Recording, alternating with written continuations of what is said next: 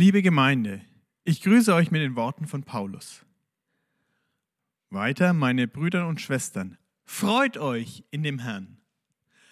Diese Freude am Herrn soll heute im Mittelpunkt des Gottesdienstes stehen. Und so feiern wir diesen Gottesdienst im Namen Gottes, des Vaters, des Sohnes und des Heiligen Geistes. Amen. Ich lade dich ein, mit mir zu beten. Himmlischer Vater, wir kommen vor dich. Wir versammeln uns vor deinem Thron, einem Thron der Freude. Himmlischer Vater, wende unsere Augen zu dir, dass wir dich sehen. Wende unsere Augen auf Jesus Christus, den Anfänger und Vollender unseres Glaubens. Und Herr, wir bitten dich, schenke du uns heute Freude. Amen. Wie sehr habe ich mich gefreut, als diese Woche klar wurde, dass man die Familie wieder treffen kann. Die angekündigten Erleichterungen waren doch bei aller Vorsicht eine große Freude für mich und auch ein spürbares Aufatmen. Umso befremdlicher wirkt da doch der Brief von Paulus an die Philipper auf mich. Denn Paulus hat, als er diesen Brief schreibt, keinen äußerlichen Grund zur Freude. Paulus befand sich im Hausarrest in Rom. Und er wusste nicht, wie lange die ganze Sache noch dauern würde. Er wusste überhaupt gar nicht, ob er das überhaupt überleben würde. Und trotzdem schreibt er von der Freude. Und er ist unermüdlich darin, die Gemeinde in Philippi aufzufordern, sich zu freuen. Wie funktioniert so etwas? Dieser Frage wollen wir heute nachgehen. Paulus schreibt im Philipperbrief Kapitel 3, ich lade dich ein, wenn du eine Bibel hast, mitzulesen oder es in der App mitzulesen. Noch eins, liebe Geschwister, freut euch, dass ihr mit dem Herrn verbunden seid. Das zu schreiben ist mir keine Last und euch macht es sicher. Doch nehmt euch in Acht vor diesen bösartigen Kötern, den falschen Missionaren, den Propheten der Verstümmelung. Denn wir sind die wirklich Beschnittenen, wir, die Gott im Geist anbeten. Wir verlassen uns nicht auf menschliche Anstrengung, sondern sind stolz darauf, zu Jesus Christus zu gehören. Natürlich könnte ich mich auch auf menschliche Vorzüge berufen. Wenn andere Grund haben, darauf zu vertrauen, hätte ich das noch viel mehr. Ich wurde beschnitten, als ich acht Tage alt war. Von Geburt bin ich ein Israelit aus dem Stamm Benjamin, ein Hebräer reinster Abstammung. Und was das Gesetz betrifft, gehörte ich zur strengen Richtung der Pharisäer. Dem Eifer nach war ich ein unerbitterlicher Verfolger der Gemeinde. Und gemessen an der Gerechtigkeit, die aus der Befolgung des Gesetzes kommt, war ich ohne Tadel. Früher hielt ich diese Dinge für einen Gewinn, aber jetzt, wo ich Christus kenne, betrachte ich sie als Verlust. Ja wirklich, alles andere erscheint mir wertlos, wenn ich es mit dem unschätzbaren Gewinn vergleiche, Jesus Christus als meinen Herrn kennen zu dürfen. Durch ihn habe ich alles andere verloren und betrachte es auch als Dreck. Nur er besitzt Wert für mich und zu ihm möchte ich um jeden Preis gehören. Deshalb vertraue ich nicht mehr auf meine Gerechtigkeit, die aus dem Befolgen des Gesetzes kam, sondern auf die Gerechtigkeit, die ich durch den Glauben an Christus habe, auf die Gerechtigkeit, die von Gott kommt und dem Glaubenden zugesprochen wird. Ich möchte nichts anderes mehr kennen als Christus und ich will die mächtige Kraft, die ihn aus den Toten auferstehen ließ, an meinem eigenen Leib erfahren. Ich möchte lernen, was es heißt, mit ihm zu leiden und in ihm zu sterben, um dann auch unter denen zu sein, die aus den Toten heraus auferstehen werden. Paulus schreibt hier eine Aufforderung, sich zu freuen. Er schreibt das aus Umständen heraus, in denen er keinerlei Erleichterung direkt vor Augen hatte aber er schreibt auch klar, woran er sich freut. Für Paulus ist Freude ein Geschenk. Für Paulus braucht diese Freude einen Blickwechsel. Und für Paulus richtet sich diese Freude auf Jesus Christus. Die Freude ist für Paulus ein Geschenk. Paulus verbindet seinen Aufruf, sich zu freuen, mit der Warnung vor den falschen Heilsboten. Die sind aufgetreten und haben einen, Fall, einen Glauben verkündet, der letztlich auf der eigenen Anstrengung beruht hat. Diese falschen Missionare vertraten die Auffassung, dass sich die Christen, die nicht aus dem Volk Israel stammten, beschneiden lassen sollten und müssten. Doch dem widerspricht Paulus auf das heftigste. Die Freude an Jesus macht sich eben nicht an den Verdiensten der Gläubigen fest, das ist ihm wichtig deutlich zu machen, sondern am Glauben an Jesus selbst. Es geht nicht darum, irgendwelche äußerlichen Kriterien zu erfüllen, sondern es geht darum, Gott im Geist zu dienen. Und das ist Paulus so wichtig, dass er hier zu ganz drastischen Worten greift. Paulus warnt hier die Gläubigen davor, sich ihrer Leistung und Verdienste zu freuen. Denn das ist nicht, was sie ausmacht in ihrem Wesen. Das ist nicht, was einen Christen definiert. Er fordert die Gemeinde auf, dass sie sich durch etwas ganz anderes definieren, nämlich durch die Beziehung zu Jesus Christus. Und an dieser Beziehung sollen sie sich freuen, unabhängig davon, wie ihre Umstände sind. Und das finde ich einen herausfordernden Gedanken, denn Freude braucht in unserem Verständnis ganz oft, vielleicht sogar immer, einen Anlass zur Freude. Wir sagen ganz oft, wir freuen uns über etwas. Wir freuen uns über Geschenke, liebevolle Worte, aufmerksame Gesten. Manche besonders heute an diesem Muttertag. Wir freuen uns über die positiven Dinge, die wir erleben oder genießen können. Und ja, es ist schön, wenn wir uns noch freuen können. Denn wenn uns solche Dinge kein Lächeln mehr aufs Gesicht zaubern und das über längere Zeit, dann geht es uns normalerweise nicht mehr gut. Dann kann es sogar sein, dass wir mal einen Arzt fragen müssen, ob mit uns auch körperlich alles in Ordnung ist und stimmt wenn wir merken, solche Dinge, über die uns normalerweise freuen, über die können wir uns gerade gar nicht mehr freuen und wir wissen nicht warum.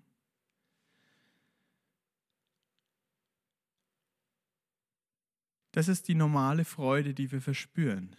Doch worüber Paulus hier schreibt, ist noch etwas ganz anderes. Denn all das hat Paulus im Moment nicht. Der Hausarrest war nicht geprägt von schönen Gesten oder liebevollen Geschenken. Nein, Paulus hat das alles nicht und schreibt doch ganz viel über die Freude gerade in diesem Brief, wo er selbst ja weggesperrt ist. Wie schafft er das? Der Grund ist für ihn Jesus Christus. Und für Paulus ist eines zentral. Als Gläubige können wir uns Jesus Christus rühmen, auf ihn stolz sein. Und Jesus hat Bestand. Selbst in dieser unangenehmen Situation, in der sich Paulus gerade befindet, ist Jesus da. Und das ist ihm bewusst. Er weiß, Jesus ist da. Jesus ist bei mir. Und Jesus ist mein Grund zur Freude. Wie ist das bei dir? Kannst du dich freuen, zu Jesus Christus zu gehören? Bist du dir bewusst, dass Jesus da ist, egal wie gerade deine Umstände sind? Bist du dir bewusst, dass dir Jesus nahe ist und sein will? Was bedeutet es konkret, zu Jesus zu gehören? Für Paulus bedeutet es eine grundlegende Änderung seiner Einstellung. Alles, was er bisher an religiöser Leistung und an religiösem Status gelebt hatte, alles, was ihm in dieser Beziehung früher wichtig war, all das erachtet er nun als Schaden. Das muss man sich vorstellen. Paulus, der für viele Menschen ein Vorbild war, indem er sein Leben gerade als religiöser Eiferer verbracht hat, kann sich hinstellen und sagen, all das war nichts. All das war falsch. Paulus kann sein ganzes Leben anschauen, seine größten Erfolge. Er kann seine ganzen Verdienste anschauen. Alles, worauf er früher stolz war. Und nun sagt er, das, das gilt nicht mehr. Nun sagt er, das ist nicht mehr wichtig. Ich schaue jetzt auf Jesus Christus. Ich rühme mich seine und was er für mich getan hat, nicht was ich getan habe, sondern was er für mich getan hat. Dessen rühme ich mich. Und da kann er dann tatsächlich sagen, ich erachte das alles, was früher war, was mich früher ausgemacht hat, woraus ich meine Identität abgeleitet habe, das erachte ich als Dreck, als Abfall. Man kann es auch als Mist übersetzen. Es ist jetzt alles Mist. So heißt es im Vers 8. Ja wirklich, alles andere erscheint mir wertlos, wenn ich es mit dem unschätzbaren Gewinn vergleiche, Jesus Christus als meinen Herrn kennen zu dürfen. Durch ihn habe ich alles andere verloren und betrachte es auch als Dreck. Nur er besitzt Wert für mich. Das ist es, was Paulus die Freude und das Lächeln aufs Gesicht zaubert. Er weiß, ich habe einen unschätzbaren Gewinn in Jesus Christus. C.S. Lewis hat es einmal so verdeutlicht. Wenn wir in unserer Sünde verharren, dann sind wir wie Kinder, die in einem Slum spielen. Und, in einem, und den Slum ganz toll finden, einfach aus dem Grund, weil sie sich so etwas wie Ferien am Meer überhaupt nicht vorstellen können. Und genauso, aber bei Paulus ist es so, er hat Jesus kennengelernt. Er hat, um in dem Bild zu bleiben, äh, die Ferien am Meer kennengelernt und weiß, alles, was bisher in seinem Leben war, ja, das war wie Spielen im Dreck. Paulus will deswegen auf keinen Fall zurück in sein altes Leben. Wie ist es bei dir? Was besitzt Wert in deinem Leben? Woraus ziehst du deinen Wert? Kannst du es wie Paulus sagen? Christus zu kennen ist ein unschätzbarer Gewinn für mich. Paulus sagt es so, Jesus Christus zu kennen, ist ein unschätzbarer Gewinn. Alles andere ist Mist. Und genau das ist der Schlüssel zur Freude, die sich nicht nur aus Umständen speist, wenn wir diese Freude erleben wollen. Da, wo wir uns Jesus Christus nähern, ihm begegnen, begreifen, wer er ist, macht er uns glücklich, erfüllt er uns. Nichts anderes kann uns glücklich machen, wenn wir diese Beziehung mit dem auferstandenen Herrn, mit Jesus Christus kennen. Als Kind wurde ich oft oder hin und wieder eigentlich gefragt, na, wem Kastner du? Damit wurde ich vorgestellt. Sohn von, Bruder von. Als Kinder da bin ich mir sicher, wurdet auch ihr oft über die Beziehung definiert. Tochter von, Sohn von. Und irgendwann legt man das auch ab. Ist dann auch irgendwann blöd, verständlich, ist normal. Weil irgendwann ist man ja auch eine eigene Persönlichkeit. Aber es ist dann so, wenn wir uns dann später im Erwachsenenleben vorstellen, in irgendeiner Vorstellungsrunde, dann, dann sagen wir nicht mehr, von wem wir abstammen, sondern dann sagen wir ganz oft, was wir tun was unser Beruf ist, was uns ausmacht. Das ist unser kulturelles Gepräge und das will ich jetzt auch gar nicht werten. Aber im Glauben muss es genau andersrum sein. Eine solche Entwicklung in unserem Glauben wäre fatal. Denn im Glauben sind wir herausgefordert, uns eben nicht über das zu definieren, was wir tun, auch nicht über das zu definieren, was wir an frommen Dingen leisten, sondern da gilt es tatsächlich, sich zeitlebens als Kind Gottes zu verstehen und zu definieren. Eine geistliche Vorstellung ist immer ein Sagen, ich bin Sohn von, ich bin Tochter von.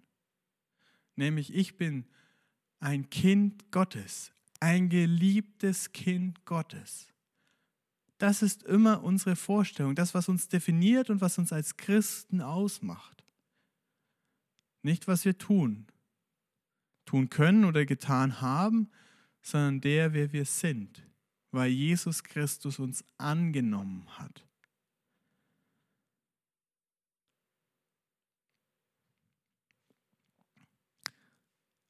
Ein kindlicher Glaube bedeutet also nicht von seinen Verdiensten zu sprechen, sondern immer von dem, zu dem wir gehören.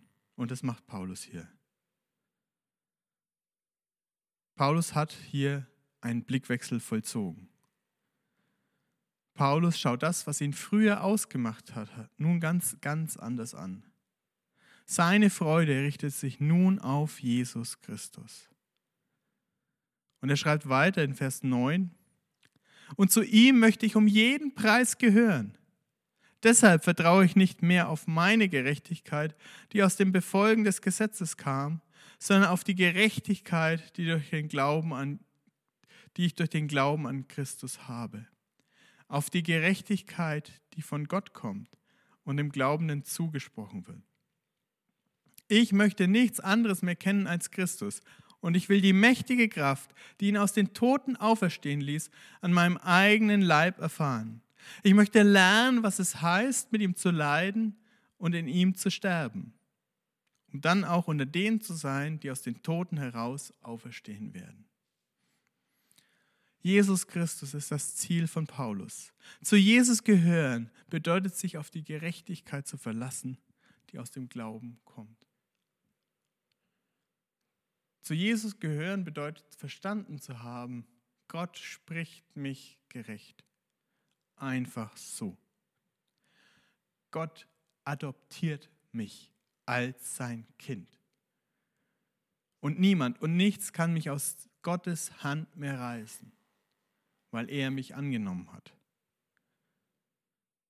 Das bedeutet es zu glauben.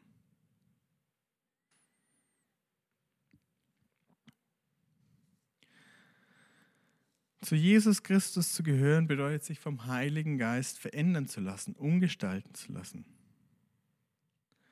Zu Jesus Christus zu gehören bedeutet ihm auch im Leiden und Sterben nachzufolgen, um schließlich die Auferstehung aus den Toten zu erleben. Das bedeutet Nachfolge. Und all das ist der Grund der Freude von Paulus. Ich wünsche dir, dass du dich davon anstecken lassen kannst. Von dem Wunsch, zu Christus gehören, zu gehören. Ich wünsche dir, dass du deine, dir Freude schenken lassen kannst, weil du dich freuen kannst an dem, was dir geschenkt wurde und nicht an dem, was du selbst schaffst. Und ich wünsche dir einen Blickwechsel. Weg von deinen Verdiensten hin zu Jesus Christus als dem Anfänger und Vollender deines Glaubens. Ich wünsche dir eine Freude, die sich auf Jesus Christus richtet. Und dass du jederzeit weißt, ich gehöre zu Jesus Christus.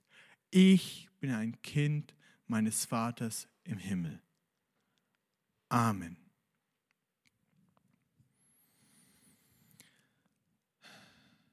Ich lade dich ein, jetzt an dieser Stelle die Audioaufzeichnung zu unterbrechen und dir ganz bewusst das Lied anzuhören, Steh mir vor Augen.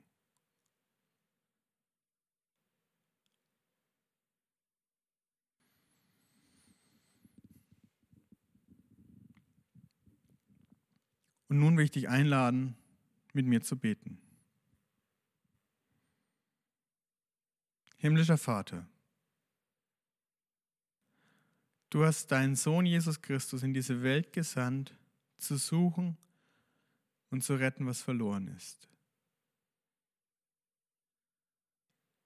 Du hast deinen Sohn in diese Welt gesandt, um Gerechtigkeit zu schaffen für viele.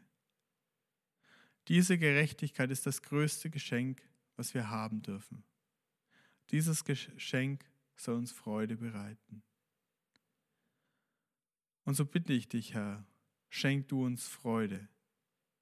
Hilf uns, den Blickwechsel zu vollziehen, weg von dem, was uns ausmacht, hin zu dem, was du uns schenkst. Ich bitte dich, Herr, lass uns sehen auf Jesus Christus, den Anfänger und Vollender unseres Glaubens, und uns an ihm zu freuen, egal wie unsere Umstände sind. Amen. Gemeinsam wollen wir beten, wie Jesus Christus uns gelehrt hat. Vater unser im Himmel, geheiligt werde dein Name, dein Reich komme, dein Wille geschehe, wie im Himmel, so auf Erden. Unser tägliches Brot gib uns heute und vergib uns unsere Schuld, wie auch wir vergeben unseren Schuldigern. Und führe uns nicht in Versuchung, sondern erlöse uns von dem Bösen. Denn dein ist das Reich und die Kraft und die Herrlichkeit in Ewigkeit. Amen. Und der Friede Gottes, der höher ist als alle Vernunft, bewahre eure Herzen und Sinne in Christus Jesus. Amen.